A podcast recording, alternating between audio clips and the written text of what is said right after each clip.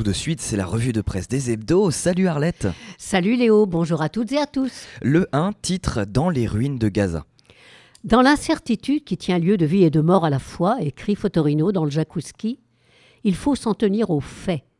Non pas qu'ils soient simples, au mieux sont-ils têtus, mais disons qu'ils parlent d'eux-mêmes et offrent un point d'appui même fragile face aux propagandes qui prospèrent de part et d'autre.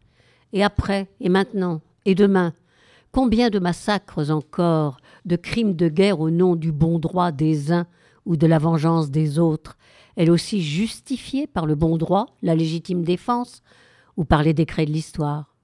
Sur Gaza, Israël Rabin écrivait Je voudrais voir Gaza sombrer dans la mer, mais comme cela ne se produira pas, il faudra bien trouver une solution.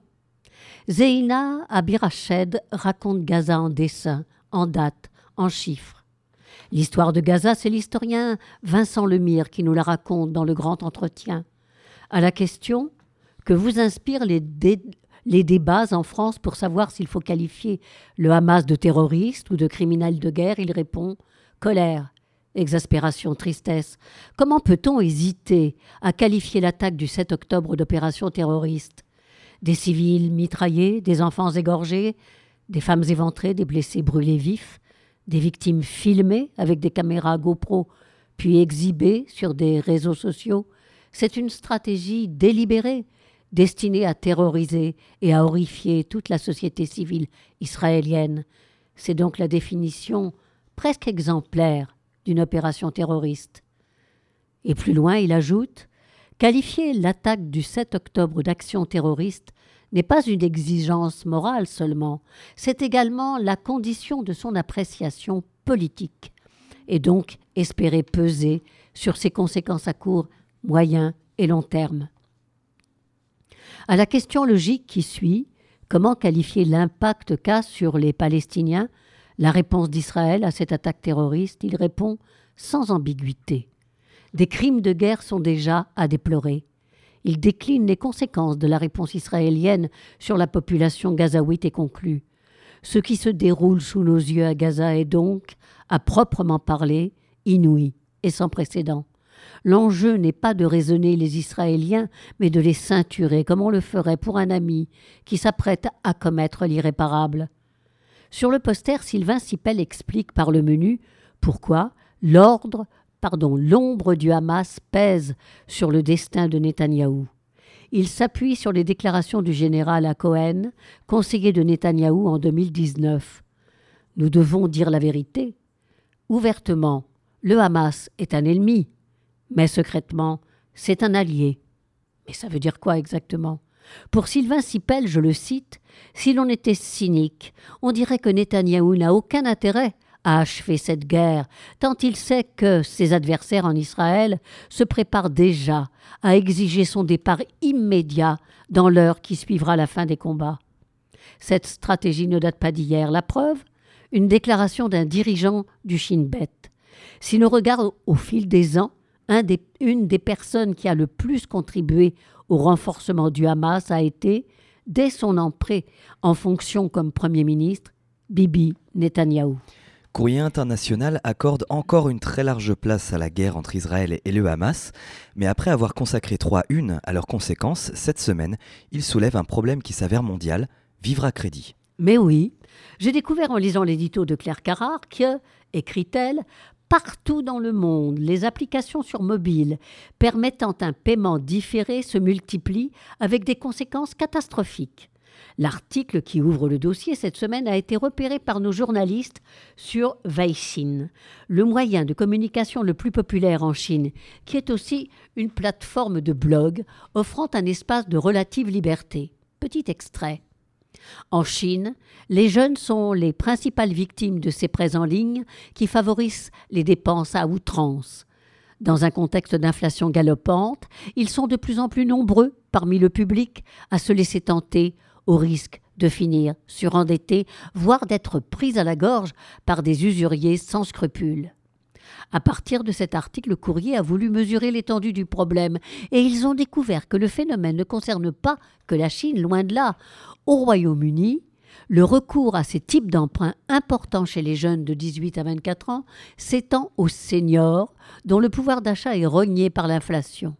Au Canada, l'engouement pour les applications de paiement différé est aussi phénoménal. En Inde ou au Kenya, le boom de ces applications profite aussi à des usuriers qui n'hésitent pas à harceler, voire à menacer les emprunteurs qui ne remboursent pas en temps voulu.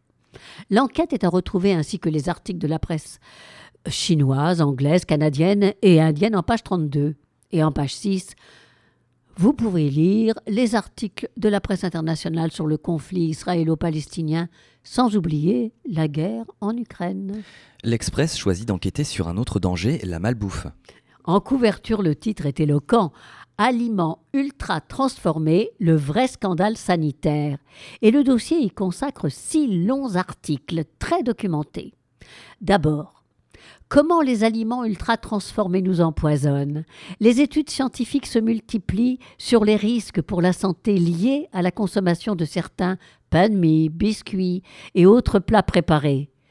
Alors conclusion, quand vous aurez fini de lire ce dossier, vous ne regarderez plus le contenu des placards de votre cuisine de la même façon.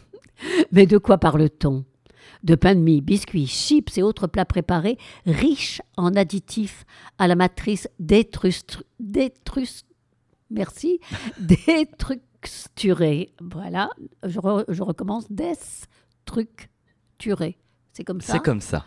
Ah bah dites donc. Alors qu'ils n'ont plus grand-chose à voir avec les aliments bruts dont ils sont issus. Il est moins facile qu'il n'y paraît de les reconnaître, car on en trouve aussi parmi les aliments classés A par le Nutri-Score, mais également parmi les produits bio ou allégés. Alors pour vous y retrouver, Stéphanie Benz, qui signe cet article, euh, qui m'a piégé, mais enfin bref, vous a préparé un petit guide.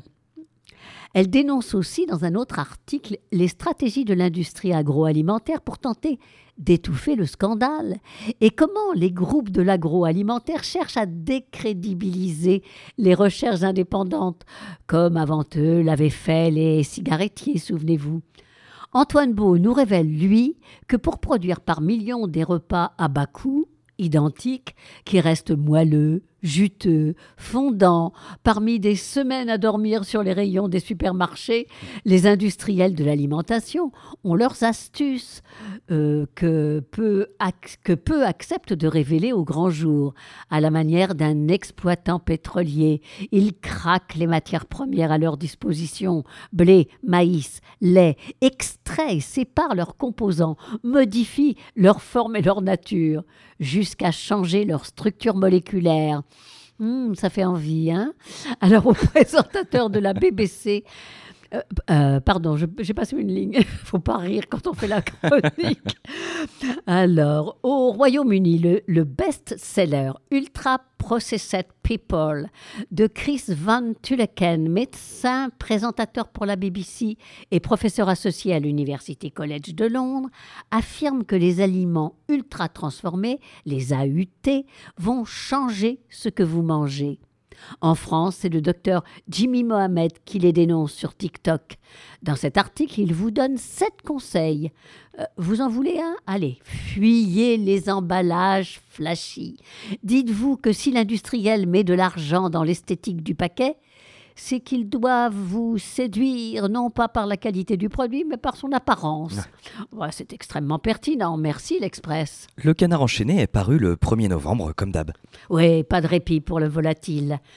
Son titre à la une, gros risque d'embrasement au Proche-Orient, mais à l'horizon, toujours pas d'antifada. Et pour l'instant, aucun espoir de cesser le feu, selon Eric Emtaz. L'instant présent n'est pas au cessez-le-feu, mais tout au contraire à l'accroissement de l'intensité de la guerre. Il en énumère les conséquences l'effroyable crise humanitaire à Gaza et les pauses humanitaires qui, comme la moindre présence de la presse étrangère, sont toujours inexistantes, pour l'instant. Mais dans le même temps, dans de nombreux pays, on ressent les relents d'un antisémitisme de plus en plus décomplexé plus de 700 actes d'antisémitisme répertoriés en France. Le rejet de la riposte israélienne sert de plus en plus facilement de prétexte. Alors, sur le mur du son du canard, le mur du son, c'est un, une petite chronique du canard que j'adore. Sur le mur du son du canard, on peut cette semaine épingler plusieurs prétendants au titre du plus son. Alors, Roland Courbis, animateur et consultant sur RMC, épinglé par le canard pour sa sortie sur BFM TV le 29 octobre dernier. Je vous laisse découvrir ça dans le canard. Netanyahou, bien sûr. Le gouvernement algérien qui refuse un visa à Annie Ernaux, qui devait aller signer ses livres au Salon du Livre d'Alger. Mélenchon, qui en visite en République démocratique du Congo, fait encore un caprice égocentrique. Euh, Tony Estanguet, pardon, je ne vais pas lui écorcher son nom quand même, même s'il est sur le mur du son, des sons. Ancien médaillé olympique en canoë-kayak qui filoute gaillardement le C'est le comité d'organisation des Jeux olympiques et paralympiques. Darmanin en tenue de garde frontière. Alors cherchez bien, il y en a certainement encore d'autres, alors chacun les siens. Ah bah dis donc, oui, il y en a beaucoup, et puis euh, ça y va l'humour. D'ailleurs, dans Télérama, Adèle Exarchopoulos proclame qu'il est le SOS de sa génération qui est aussi la tienne, mon petit eh Léo, cette génération. Avec Adèle Exarchopoulos, une autre comédienne, Soliane Moisset, repérée par Télérama dans la nouvelle série d'Arte Polar Polar Park, pardon, une série policière, enfin presque, et pas tout à fait seulement ça, qui vous fera voyager dans un village du Jura, Mout, le village le plus froid de France. Et vous aurez besoin de tout l'humour du monde si vous ne voulez pas être désespéré en lisant l'article consacré à un autre comédien, le palestinien Ahmed Tomazi. Il est sorti de justesse de Jenin avec son ingé son alors qu'Israël avait entamé sa réplique militaire. Ils étaient attendus en France pour une série de représentations de son spectacle And Here I Am, auquel, dit-il, malgré le contexte, il n'a pas changé un mot. Dans cet article, on apprend que le maire LR de Choisy-le-Roi, où il devait donner sa première représentation, a choisi de la reporter. Je cite au regard de la situation internationale actuelle en signe de reconnaissance et de respect à toutes les victimes. Mais heureusement, il a pu jouer normalement au Festival international des arts de Bordeaux, puis au Sens Interdit à Lyon. Et on termine cette revue de presse avec l'horoscope de Rob Bresny. Qui eût cru que les éléphants étaient mélomanes? Lors d'un voyage en Thaïlande, Dave Soldir, musicien et neuroscientifique, scorpion, a fait jouer des percussions à un orchestre d'éléphants et s'est rendu compte que certains, que certains avaient davantage le sens du rythme que les humains. Il a enregistré leur performance et l'a fait écouter à un critique musical qui aurait été bien en mal de deviner que le morceau avait été exécuté par des pachydermes. Mais quelle découverte aussi surprenante feras-tu prochainement, Scorpion? À ce que m'en disent les astres, tu as toutes les chances de déceler d'étonnants phénomènes. Campus Bordeaux, Campus Bordeaux, Campus Bordeaux. 88,1. Campus Bordeaux, Campus Bordeaux, 88,1.